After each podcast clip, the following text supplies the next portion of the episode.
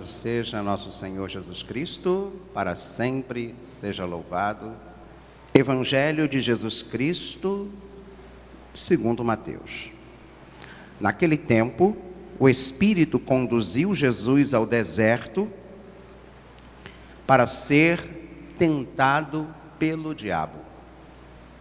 Jesus jejuou durante 40 dias e 40 noites. E depois disso, teve fome.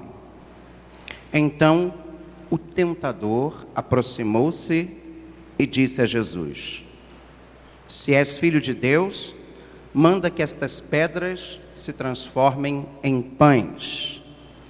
Mas Jesus respondeu: Está escrito: Não só de pão vive o homem, mas de toda palavra que sai de sua boca. Então o diabo levou Jesus à cidade santa, colocou-o sobre a parte mais alta do templo e lhe disse: Se és filho de Deus, lança-te daqui abaixo, porque está escrito: Deus dará ordens aos seus anjos a teu respeito, e eles te levarão nas nações nas mãos, para que não tropeces em alguma pedra. Jesus lhe respondeu: Também está escrito: Não tentarás o Senhor teu Deus. Novamente, o diabo levou Jesus para um monte muito alto, mostrou-lhe todos os reinos do mundo e sua glória, e lhe disse: Eu te darei tudo isso se te ajoelhares diante de mim para me adorar. Jesus lhe disse: Vai-te embora, Satanás, porque está escrito: Adorarás ao Senhor teu Deus e somente a Ele prestarás culto. Então o diabo o deixou e os anjos se aproximaram e serviram a Jesus. Palavra da salvação, glória a vós, Senhor.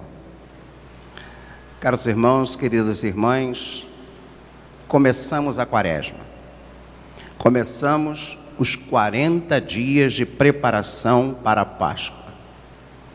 40 dias que fomos convidados na última quarta-feira de cinzas a viver intensamente o jejum, a oração e a esmola. Vimos claramente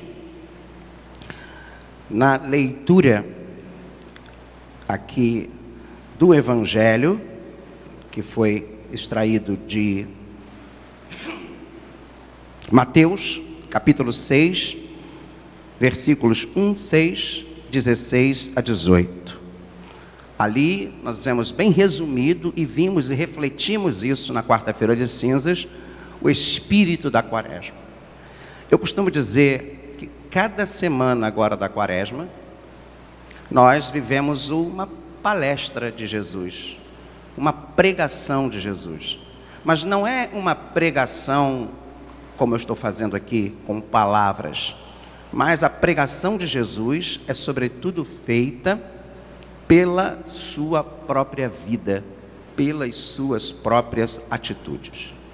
E nós estamos sendo introduzidos nesse primeiro domingo na, na experiência que Jesus viveu no deserto.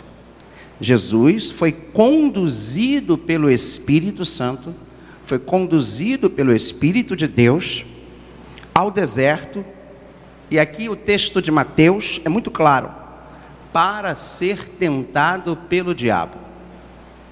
Então, o Espírito Santo, que é um primeiro dado importante, ele não só nos conduz a experiências maravilhosas, é, o Espírito Santo não nos conduz só a termos aquelas experiências de dons, sabe? A, a, não nos convida só aquela experiência de cantar, de pular, de louvar, de orar em línguas. O Espírito Santo de Deus também nos convida a ser tentados pelo diabo. Já viu isso? Já reparou isso? Não é só o reteté né, que o pessoal faz, o Espírito Santo. Né? O povo tem um povo que roda que nem um peão do reteté. O Espírito Santo ele também nos conduz à tentação. também nos conduz à provação. Porque é pela provação, é pela tentação que nós somos burilados por Deus. Nós somos, como é que eu posso dizer? É, nós somos moldados, formados por nosso Senhor Jesus Cristo. Então, essa primeira experiência, o Espírito conduz Jesus ao deserto para ser tentado pelo diabo. O Espírito também nos conduz a um deserto, não como aquele da Judéia, lá de Jericó, segundo a tradição, Jesus foi tentado. Jesus nos conduz a um deserto árido, que é o quê? Uma cidade, um local de trabalho, um local que a gente vive com uma aridez espiritual muito profunda, para ali também sermos tentados pelo diabo. E o que, que Jesus fez? Olha que interessante. Ele é conduzido para a oração, como também ele é conduzido para onde? Para o jejum. Jesus jejuou durante 40 dias e 40 noites e depois teve fome. Então, o jejum, como eu dizia, não é uma prática da Idade Média, não é uma prática dos rigoristas, não é uma tradição judaica que remete aos tempos mosaicos e até mesmo anteriores. A experiência do deserto, vamos falar, por exemplo, do povo de Israel com Moisés, durante 40 anos, se alimentando apenas do maná e daquilo que proporciona o deserto, a dureza de vida, a dureza do jejum é importante é engraçado, né? Porque hoje em dia, muitos nutricionistas têm falado para a gente de quê? Do jejum intermitente. Isso aí hoje é moda. Jejum é moda hoje. Para muitas pessoas emagrecerem, ter um corpo perfeito. Então, se faz bem para o corpo, de certa forma, ajuda a educar o corpo, imagina a nossa alma.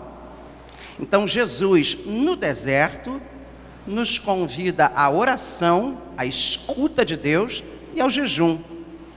E obviamente, depois de 40 dias, ele teve fome. Ele teve fome de pão? Teve. Teve sede? Claro que teve. Aliás, o tema da campanha da fraternidade esse ano é sobre a fome. Jesus também teve fome. Jesus teve fome de pão Jesus teve fome da palavra, Jesus teve fome de Deus.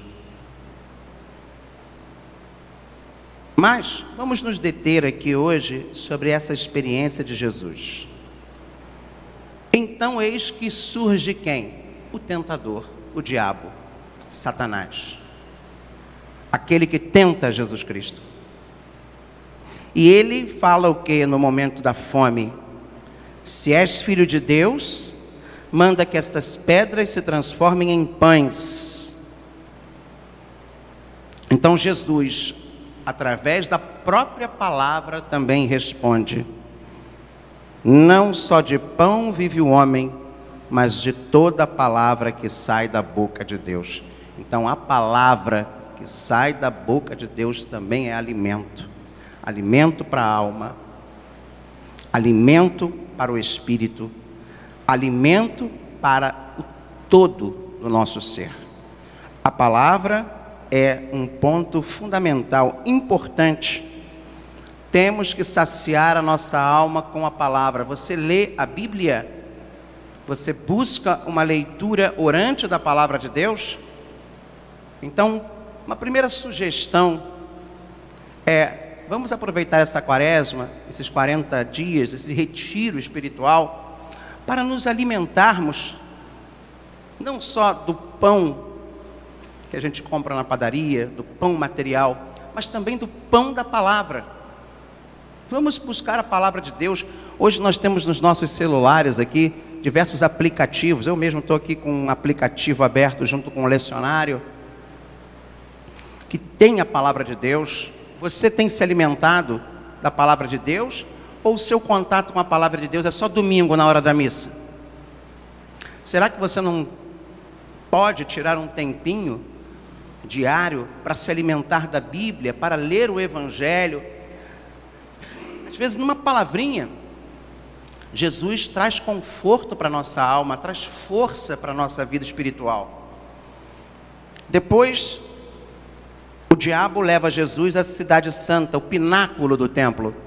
Engraçado, nós temos lá em, lá em Jerusalém o pináculo, o, o pedaço do pináculo caído no chão do templo, tá? o local exato onde Jesus foi levado pelo diabo.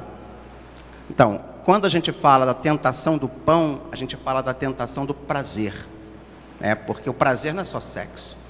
Um bom alimento, um bom vinho, um bom passeio, é prazer, físico inclusive. Agora, a segunda tentação é a tentação do poder.